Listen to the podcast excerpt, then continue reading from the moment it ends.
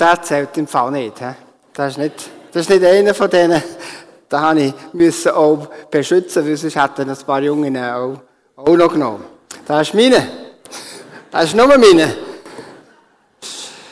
Bevor ich zur Predigt komme, möchte ich noch etwas euch weiter sagen, was mir auf dem Herz liegt. Ich habe einfach Freude an den letzten Gottesdiensten. Wir, haben Pfingsten und Auffahrt hintereinander und es waren trotzdem so viele Leute da gewesen. So viele haben sich reingegeben mit ihren Gaben, mit ihrem Dienst. Und ähm, so viele Leute haben die Botschaft gehört. Sie Besucher da bei uns, Leute, die sonst noch nie da waren. Das macht einfach Freude. Und diese Freude habe ich mit euch teilen. Und es hat auch etwas mit dem zu tun, mit, ähm, wir haben, äh, ein Gebet, ähm, jeden, fast jeden Sonntagmorgen, das heisst hörendes Gebet, und die tun besonders darauf hören, was möchte Gott heute uns sagen. Und sie haben heute ein Bild bekommen, ähm, man kann sagen, es ist ein prophetisches Wort oder ein prophetisches Bild von einem Athlet, der auf dem Siegespodest ist. Der Sieg ist errungen. Und unser Siegeskranz ist nicht ein vergänglicher, sondern ein unvergänglicher Siegeskranz. Und das habe ich euch allen zusprechen, die Sonntag für Sonntag ähm, oder auch durch die Woche durch, einfach in dieser ganzen Weg helfen, dass der Laden läuft. Gott braucht euch. Es passiert etwas. Es passiert wunderbare Sachen, wunderbare Sachen. Und ich möchte euch ganz herzlich danken. Und dir jagt nach einem Siegeskranz. Der Siegeskranz ist unvergänglich. Merci vielmals. Das ist Applaus wert.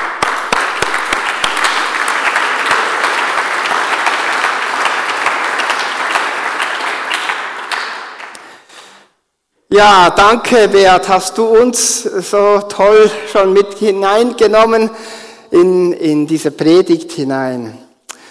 Hast du auch schon mal etwas verloren? Also meine erste Kindheitserinnerung ist, ich habe, ähm, wir sind da vom Ausland gekommen mit fast nichts. Auch wir Kinder durften keine Spielsachen mitnehmen und ich habe dann ein Spielzeug bekommen. Ich war etwa vier oder fünf Jahre alt. Wir waren frisch in der Schweiz und da habe ich so ein Lieferwagen oder ein Lastwagen mit einem Rennwagen obendrauf. Ein roter Lastwagen, ein gelber Rennwagen. Ich glaube, es war ein Ford Lieferwagen und ein gelber Mustang obendrauf.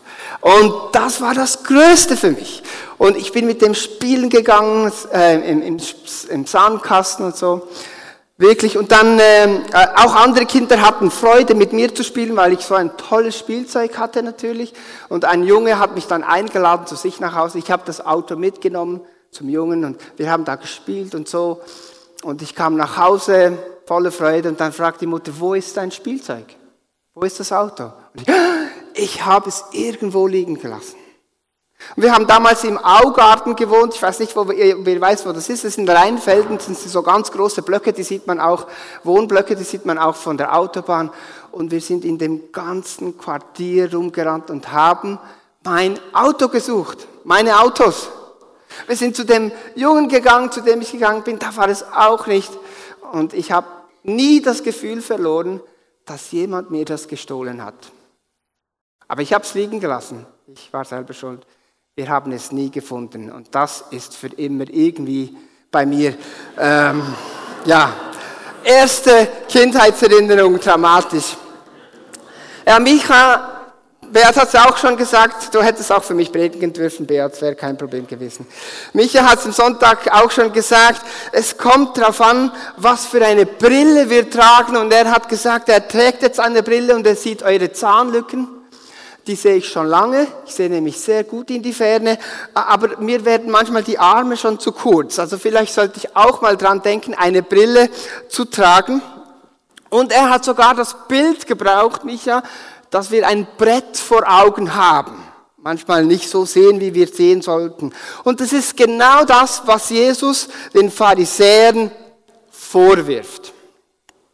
Ihr seht die Welt mit falschen Augen. Die Sünder kommen zu Jesus, um Jesus zu hören. Und die Pharisäer, eigentlich die Religiösen, kommen zu Jesus, um sich über Jesus zu empören. Die einen hören zu und die anderen wollen mit ihrem Gemurre Gehör verschaffen. Und der Jesus erzählt ja diese Geschichte, weil die Pharisäer ihm einen ganz spezifischen Vorwurf gemacht haben. Die Pharisäer und Schriftgelehrten waren darüber empört. Dieser Mensch gibt sich mit Sünden ab und isst sogar mit ihnen. Die Pharisäer sagen, Jesus, der nimmt die Sünde nicht ernst. Denn er macht Feste mit den Sünden. Das kann ich nicht gut finden. Da stimmt etwas nicht. Ihre Welt war bestimmt von Verboten, von Geboten, äh, davon, äh, dass man versuchen muss, gerecht und sündlos zu leben. Und sie war bestimmt von Abgrenzung von all denen, die nicht dieselbe Haltung hatten wie sie. Die Welt von Jesus war von etwas ganz anderem bestimmt. Nicht in erster Linie das Böse zu vermeiden, sondern sie war bestimmt, das Gute zu tun. Gerecht zu leben, indem wir uns auf das Gute tun vor, ähm, ausrichten. Und sie war darauf ausgerichtet, nicht auf Ab Abgrenzung, sondern auf Gemeinschaft mit den Menschen, die ausgestoßen waren, mit den Sünden.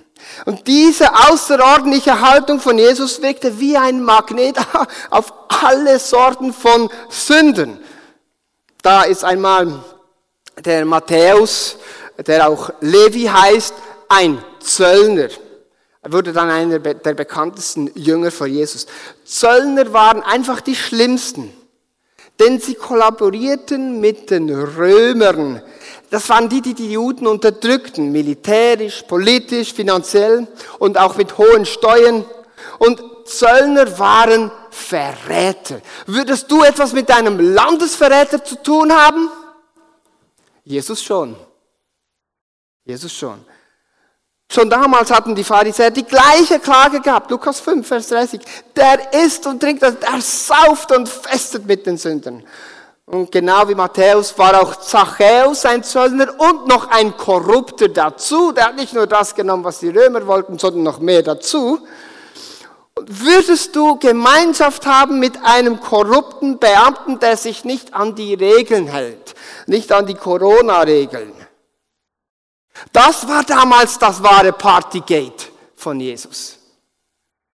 Jesus schämt sich auch nicht. Als in einem Haus eines angesehenen, noblen, höchst korrekten Pharisäers, also ein religiöser Führer, eine Prostituierte reinplatzt. Er macht sie sogar zum Beispiel für ihre Liebe. Er vergleicht die Liebe des Pharisäers, die Liebe der Prostituierten. Wie verrückt ist denn das eigentlich, solche Vergleiche zu machen? Ich meine, was muss Jesus für eine Anziehungskraft gehabt haben, damit eine Prostituierte überhaupt den Mut hat, in ein Haus eines religiösen Führers, Vertreters, der sie auf jeden Fall äh, meiden würde oder sogar verurteilen würde, dass sie da hineingeht und in ein Fest hineinplatzt. Was muss er für eine Anziehungskraft? Also, ich meine, der Papst wird auch nicht ständig von Prostituierten besucht. Ich hoffe es zumindest. Aber Jesus schon. Jesus wurde. Er hatte eine Anziehung auf solche Leute. Dann noch sein seltsames Verhalten gegenüber Ausländerinnen. Das darf man ja heute fast nicht mehr sagen. Erstens Ausländerfrauen. Damals war man ja sehr, sehr ähm, ja, diskriminierend, sogar rassistisch gegenüber Ausländern, insbesondere Ausländerinnen, mit denen durfte man, durfte man nichts zu tun haben. Aber Jesus geht auf eine samaritische Frau zu. Eine Frau, die sogar bekannt war, dass sie viele Männerromanzen hatte. Und er spricht mit ihr. Und dann noch diese Begegnung mit dieser hartnäckigen Ausländerin, die ihn um Hilfe bittet und im Glauben. Also Jesus war ein Magnet für solche Leute. Und trotz aller Hindernisse, trotz aller Mauern, trotz aller Vorurteile, trotz jeglicher Diskriminierung, sie gingen auf Jesus zu. Er hatte eine Anziehungskraft. Wie zeichnet sich die Haltung aus, diese von Jesus im Vergleich zu den Pharisäern? Und ich habe versucht, das äh, gegenüberzustellen in einer Tabelle. Und danach, zuerst die von der Pharisäer will ich zeigen, danach die von Jesus. Und ihr könnt es da oben sehen. Es gibt Heilige und Sünder für die Pharisäer, Gläubige und Ungläubige. Da ist ein klarer Unterschied. Das ist wie wenn, wie wenn da ist Gott und so und ähm, die Pharisäer sind natürlich hier äh, und, und, und da gibt's noch andere Leute, die sind ganz weit weg von, von. Und dann gibt es auch noch, das kann man ganz genau wissen, ob jemand nahe bei Gott ist am Verhalten. Also es gibt ganz klare Regeln, wer dazugehört und was, was das Verhalten bestimmt, ob man nahe bei Gott ist oder, oder nicht. Und äh, die Sünde des Sünders hindert ihn, das hindert ihn, zu Gott zu kommen. Und das Gebot, das sie hatten, ist, man muss Gott suchen, man muss zu Gott kommen. Man darf das Gesetz nicht brechen. Und, und ein Gebot war auch, wir müssten die Sünder verurteilen. Wir müssen mit den Fingern auf sie zeigen. Und die entscheidende Lebensfrage eines Pharisäers war, ähm, äh, wie kann ich, was kann ich für Gott tun? Wie wertvoll kann ich für Gott sein? Und seine Einstellung zur Außenwelt war eben die der, der äh, Abgrenzung. Ja, da gibt es eine ganz klare Abgrenzung. Keine Gemeinschaft, denn wir könnten uns verunreinigen und wir würden uns damit von Gott entfernen. Was tut ja, ich kann mir vorstellen, dass du vielleicht jetzt denkst, einiges von dem, was da auf der Tabelle war, das ist doch gar nicht so schlecht. So schlimm ist es ja auch. Einiges von dem glaube ich auch sogar. Und ja, aber es ist nicht das Einzige. Es ist nicht der einzige, die einzige Sicht. Es ist nur ein Teil der Wahrheit. Und wenn man diese Einsicht nur einseitig sieht, dann geht man an dem Ziel vorbei. Weil die Pharisäer diese einseitige Sicht hatten, verstanden sie Jesus nicht. Und er war für sie nicht anziehend, sondern abstoßend. Und warum hatte Jesus denn nicht dieselbe Anziehungskraft auf sie? Weil sie selbstgerecht geworden waren. Ihnen standen ihre eigenen moralischen Vorstellungen im Weg. Sie meinten, dass sie Gott näher sind als alle anderen, weil sie die Gebote befolgten, weil sie ja Gläubige waren, weil sie ja Heilige waren, weil sie sich für sündlos hielten. Dabei haben sie die Liebe und die Barmherzigkeit zu den Sünden verloren. Und Barmherzigkeit ist nun einmal eine zentrale Eigenschaft von Gott. Wegen ihrer Selbstgerechtigkeit sind sie, wurden sie fern von Gott. Es ist schlimmer, selbstgerecht zu sein, als wegen Sünde sich von Gott entfernt zu haben, weil der, der, der Gerechte, der lebt, der beharrt im Irrtum, dass er dank seiner Taten, Werke immer nahe bei Gott ist. Der Sünder kann jederzeit sagen, ha, ich erkenne das und ich kehre um. Ich kehre um zu Gott. Der Selbstgerechte sieht keinen Grund, umzukehren. Und er entfernt sich doch immer mehr von Gott. Entscheidend ist also nicht, wie nah und wie fern du von Gott bist, sondern ob du dich auf Gott zubewegst, egal ob du da draußen bist oder ob du dich von Gott wegbewegst. Diese Sicht, die uns Jesus lehrt, ist wie ein verlorener Fünflieber, ein Schatz, etwas Wertvolles. Und sie würde unsere Sicht auch auf den Kopf stellen. Jesus fordert uns heraus. Wir haben es ja mit drei Persönlichkeiten, vielleicht auch vier Persönlichkeiten zu tun in dieser Serie der Gefundenen. Äh, in Lukas 15 sind ja drei Gleichnisse, vier Persönlichkeiten. Das Schaf geht verloren, weil es nachlässig und dumm ist. Und vielleicht ist es auch etwas, äh, ein bisschen bockig.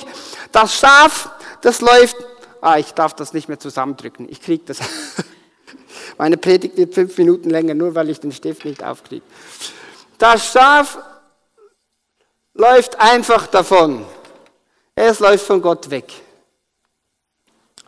Gut, der, der, ähm, dann haben wir die Münze, das ist das, wovon wir heute sprechen. Die Münze ist einfach hier.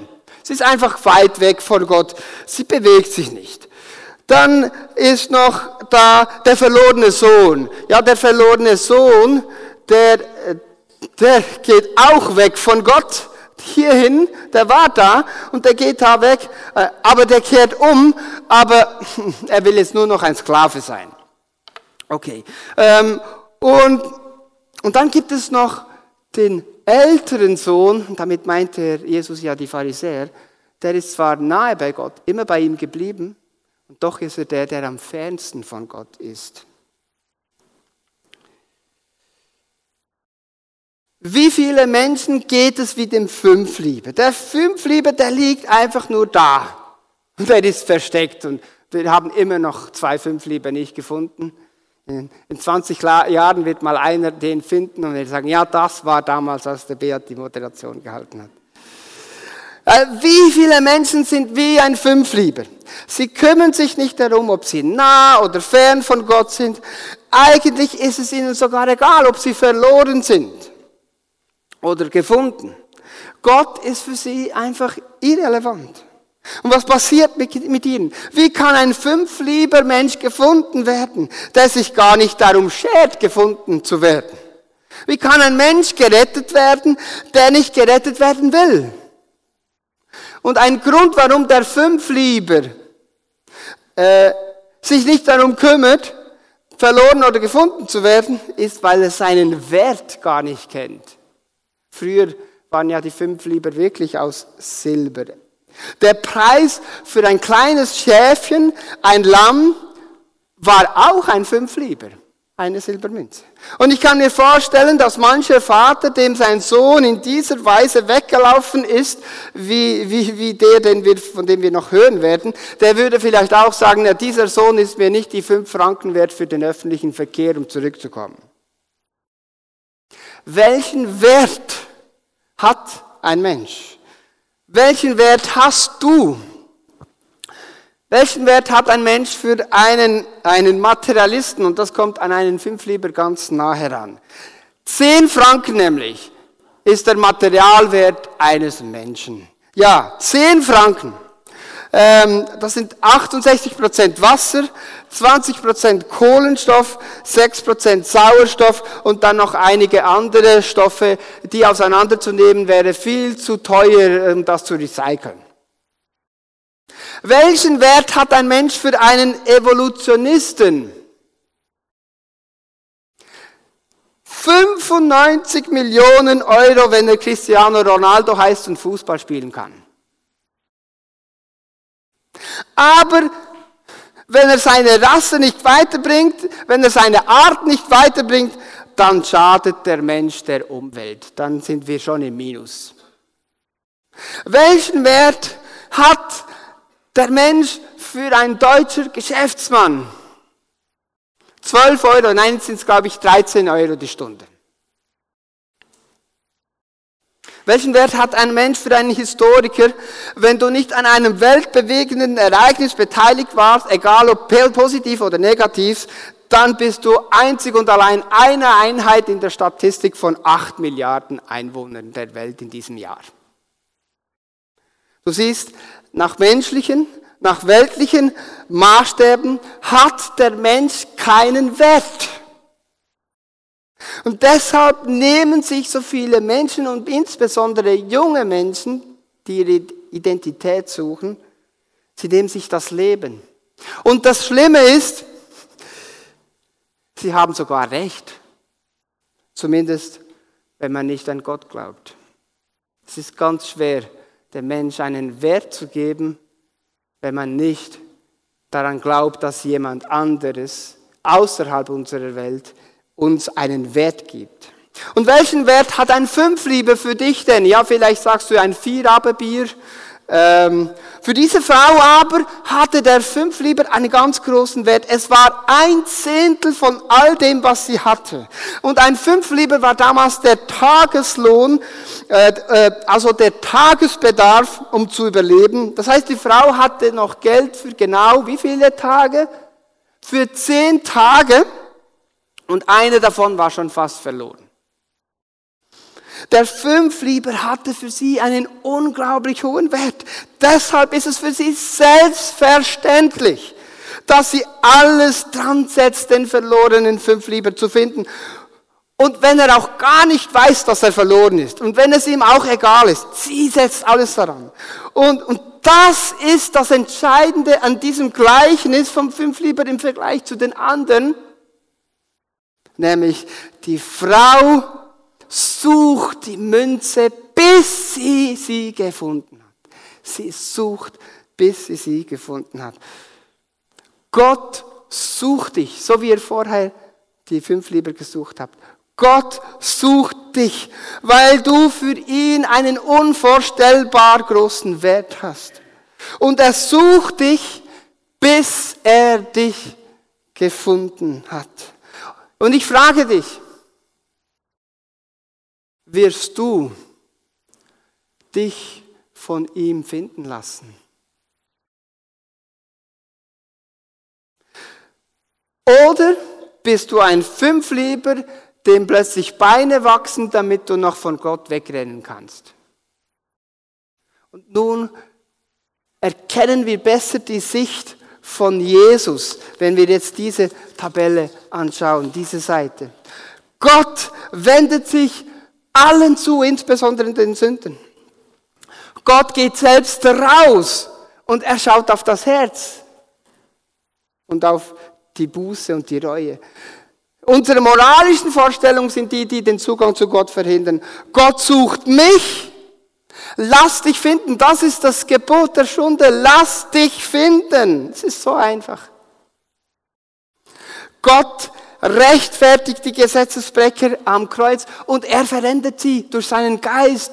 Er erfüllt sie und sie werden neue Menschen, die neue Taten herausbringen. Und Gott ist barmherzig und er vergibt. Nein, er sagt nicht einfach, ja, ihr seid begnadigt, schwamm drüber, dass ihr alles, was ihr alles gemacht habt. Nein, er sagt, nein, ihr, euch ist vergeben. Jesus hat für euch bezahlt. Und die entscheidende Lebensfrage ist, was hat Gott für mich getan? Wie viel Wert misst Gott mir zu? Das ist die entscheidende Frage.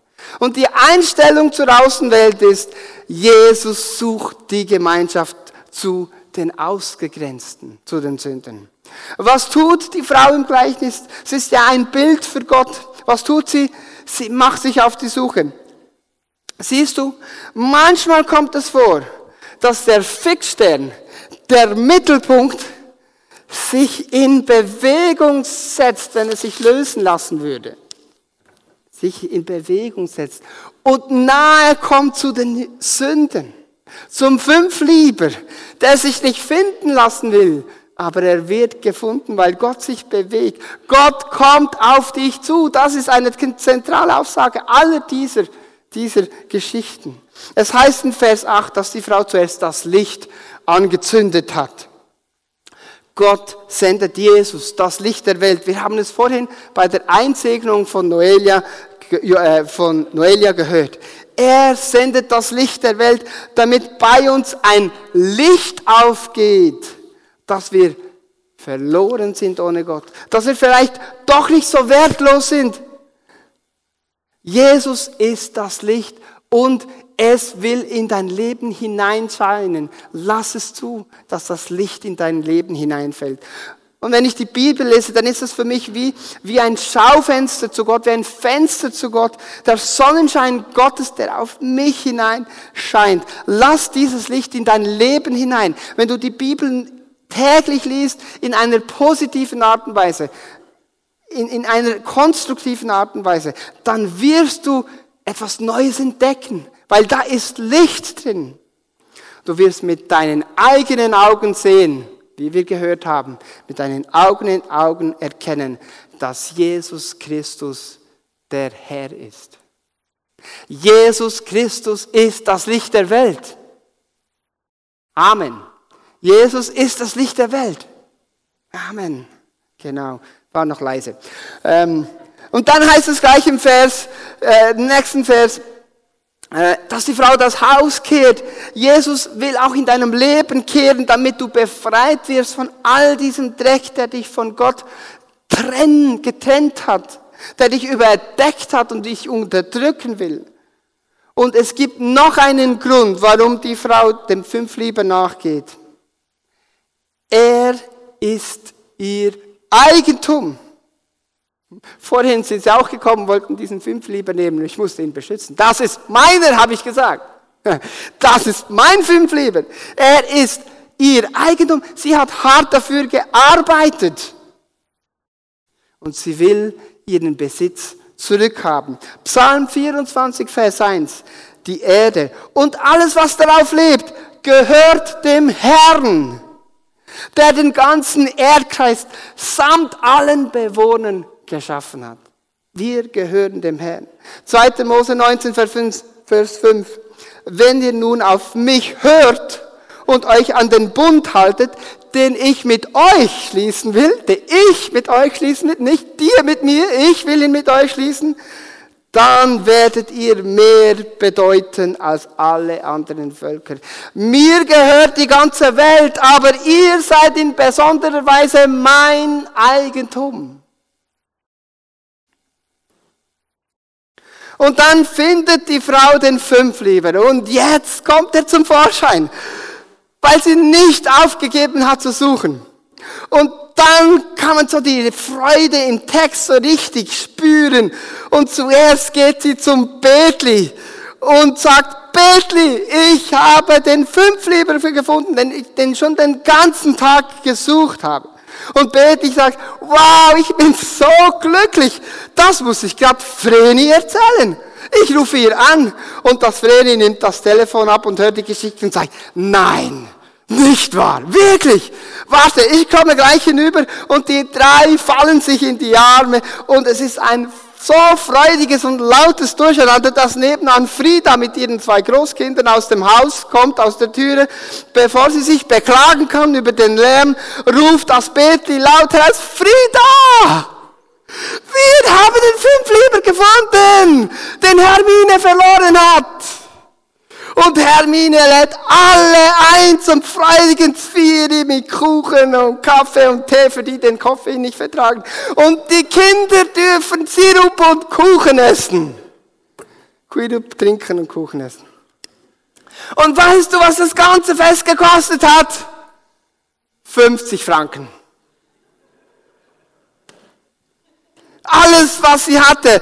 Sie hatte nichts mehr, sie hatte weniger als vorher, aber sie war glücklicher als je zuvor. Es ist eine pure Verschwendung. Aber es ist pure Freude darüber, dass der Fünflieber gefunden worden ist. Verstehst du, was hier abgeht? Das ist eine Kostprobe vom Himmel. Es gibt kaum etwas, das mehr dem Himmel gleicht, als wenn wir gleicht, als wenn wir zusammen ein Fest feiern. Und das haben wir am letzten Donnerstag gehört, als Rainer Bamberger uns das Seminar über das Reich Gottes weitergegeben hat. Das ist das Reich Gottes. Es ist ein Fest und es ist Freude. Und im Text heißt es, ich sage euch, genauso Genauso freuen sich die Engel Gottes über einen einzigen Sünder, der umkehrt. Und einige Verse vorher heißt es, genauso, genauso wird ein Fest im Himmel gefeiert. Wenn so manchmal jemand im Gebet Jesus in sein Leben aufnimmt, ja, das ist der Prozess des Gefundenwerdens, wenn man Jesus wirklich in sein Leben aufnehmen möchte. Und ich möchte dich herausfordern heute, lass dich finden, sprich dieses Gebet auch. Aber wenn das mal passiert, dann sagt der Pastor manchmal so in einer ernsten Miene, ja, jetzt feiern sie im Himmel unter den Engeln ein Fest. Damit transferieren wir die Freude ins Jenseits, in eine geistliche Sphäre und es hat nichts mit uns zu tun. Aber hier steht genau so. Genau, nicht nur so, nicht nur dort, sondern genau ebenso. Und ich habe euch schon oft versucht zu erklären, ich weiß nicht, ob ihr es schon wisst oder immer noch nicht verstanden habt, weil es ist wirklich schwierig. Ich habe auch schon versucht zu erklären, dass Himmel und Erde keine Gegensätze sind, sondern es sind zwei Dimensionen, die übereinander liegen, die ineinander gehen, die sich in Christus miteinander verschmelzen. Deshalb beten wir ihm, unser Vater, dein Wille geschehe im Himmel so auf Erden. Das sind keine Gegensätze. Das ist das Gleiche in Jesus Christus. Das ist dort, wo das Reich Gottes sich mit der Erde überschneidet. Und wenn schon im Himmel ein Fest geschieht, wenn ein Sünder gefunden worden ist, wie viel mehr hier auf Erden? Das sagt Jesus hier. Wie viel mehr hier auf Erden.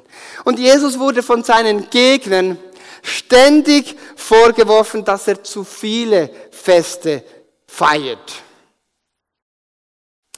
Ich glaube nicht, dass mir jemals jemand einen den Vorwurf gemacht habe, dass ich zu viele Feste feiere mit den falschen Leuten. Ist dir das schon mal passiert?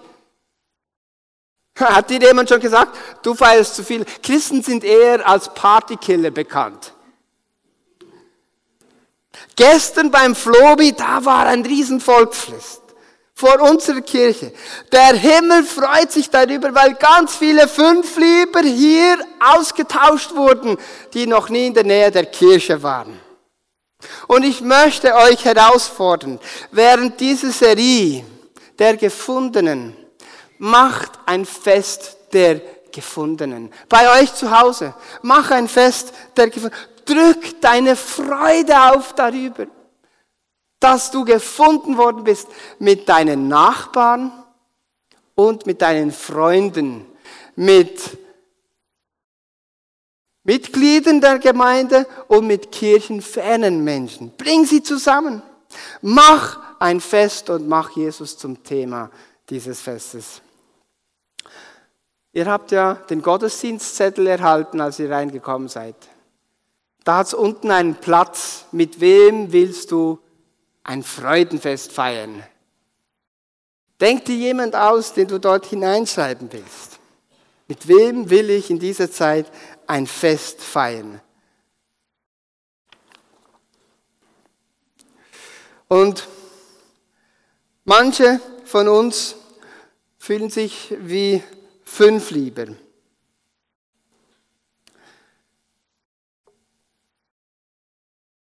Wir kennen unseren Wert nicht. Und manchmal fühlen wir uns, selbst ich habe das in letzter Zeit gemerkt, manchmal fern von Gott. Und ich habe irgendwie auch nicht die Kraft, mich Gott zu nähern. Dann will ich dir sagen, wenn du so jemand bist, Gott kommt auf dich zu. Lass dich von ihm finden. Und ich möchte dich einladen, ich, werde, ich habe hier ein Gebet aufgeschrieben, das ich mit euch vorlesen möchte. Das ist, wird dann auch hier erscheinen. Wenn du willst, bete es mit mir. Danach, die Musik wird beginnen, werden noch einige Zeit haben, darüber nachzudenken. Reflektier noch einmal ein bisschen über diese Worte und sprich dieses Gebet. Das ist eine der Prozess des sich finden Lassens von Gott.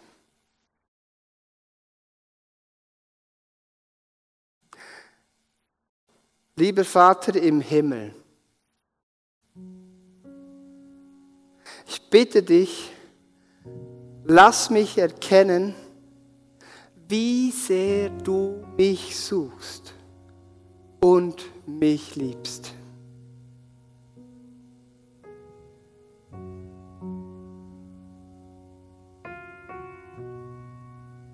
Erleuchte mit deinem Licht meinen Verstand und mein Herz, damit ich dich mit meinen eigenen Augen sehen kann.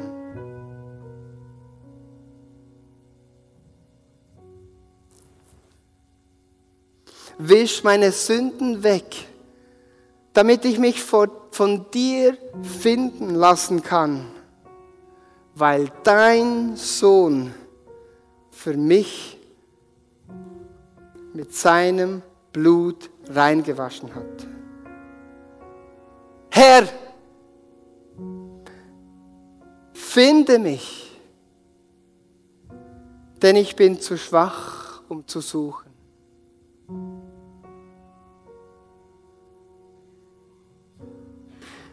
Danke, dass du mich wertvoll erachtest und mich nicht aufgibst. Ich bin dein Eigentum. Du hast mich geschaffen. Amen. Nimm dir noch ein bisschen Zeit, um darüber zu reflektieren. Dann werden wir ein Vortragsstück hören deinem Text, über den du auch vielleicht auch nachdenken kannst. Und ich möchte dich nochmal auffordern, lass für dich beten. Lass dich segnen. Wir sind für dich da. Du kannst einfach nach hinten gehen oder komm herunter von der Empore. Wir sind hier, möchten für dich beten. Amen.